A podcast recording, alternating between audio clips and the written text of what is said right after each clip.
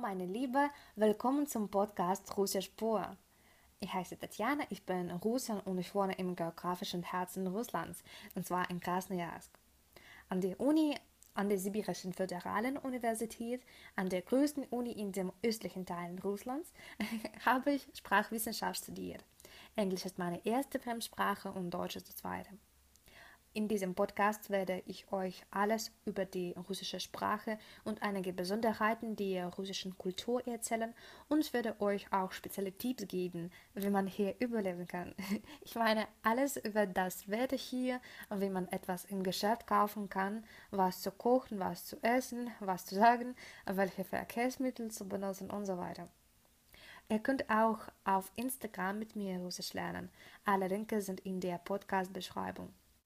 Ich bin sehr froh, dass äh, ihr Interesse an der russischen Sprache und Kultur habt und ich werde euch ein bisschen helfen.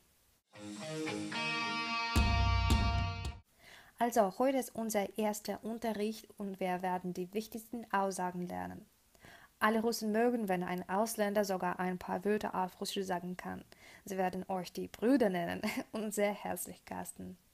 Die erste Aussage ist natürlich eine Begrüßung. Wir können einander formell und informell begrüßen. Die formelle Form benutzt man bei der Arbeit, in irgendwelchem Büro, einfach auf der Straße und besonders, wenn Ihr Gesprächspartner viel älter als er ist. Diese Form klingt so: Здравствуйте. Здравствуйте. Здравствуйте. Dieses Wort stammt aus Здоровье, das auf Deutsch Gesundheit bedeutet. Здоровье. Здоровье. Dieses Wort klingt wie alle russischen Verben im Imperativ im Plural. Zum Beispiel helft ihr. Помогите. Помогите. Помогите. Dann sagt ihr. Скажите. Скажите. Скажите. Aber wie ein Verb здравствовать oder ich denke es ist gedeihen auf Deutsch, wird dieses Wort fast nie benutzt. Also die Aussage Здравствуйте bedeutet, dass wir jemanden wünschen, gesund zu bleiben.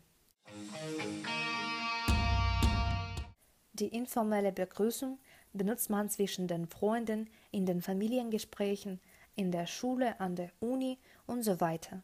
Es klingt so: Привет. Привет. Привет. Привет. Aus historischer Sicht ist Привет eine Abkürzung von приветствовать. Приветствовать. Приветствовать. Das auf Deutsch begrüßen bedeutet. Auch können wir jemanden entsprechend die Tageszeit begrüßen. Zum Beispiel Guten Morgen sagt man auf Russisch so. Доброе утро. Доброе утро. Доброе утро. Доброе bedeutet gut.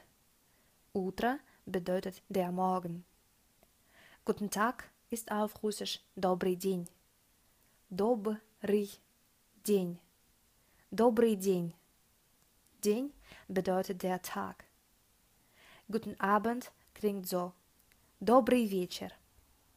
Добрый вечер. Добрый вечер. Der Abend ist вечер. Wenn man in der Nacht irgendwo hinkommt und jemanden begrüßen will, sagt er Доброй ночи. Доброй ночи. Доброй ночи. Diese Aussage wird auch benutzt, wenn man ins Bett geht und sich mit anderen verabschiedet, wie im Deutschen. Ich habe eine sehr gute Nachricht für euch. Äh, meistens ist die Logik der deutschen und russischen Sprachen ähnlich. Zum Beispiel, wir haben auch die Verben mit den Vorsilben und diese Vorsilben werden genau wie im Deutschen übersetzt. Also ist es leichter für euch, Russisch zu lernen als beispielsweise für die Engländer. Also, lasst uns alles wiederholen. Es gibt zwei Hauptbegrüßungsformen.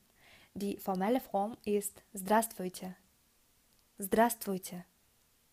Die informelle ist Privet. Privet. Falls wir jemanden am Morgen begrüßen wollen, sagen wir Dobre Utra. Dobre Utra. Am Tage Dobry день. Добрый день. Am Abend Добрый вечер. Добрый вечер. in der Nacht Dobrej noche. Dobrej noche. Wenn man ins Bett geht, sagen wir auch Dobrej noche. Also es wäre für heute dieser Podcast Russisch pur erscheint zweimal pro Woche. Vergiss dir bitte nicht meine Seite auf Instagram zu besuchen, um alle Unterrichte zu wiederholen und mehr Wörter und Aussagen kennenzulernen. Danke für das Anhören. Bis zum nächsten Mal. Tschüss.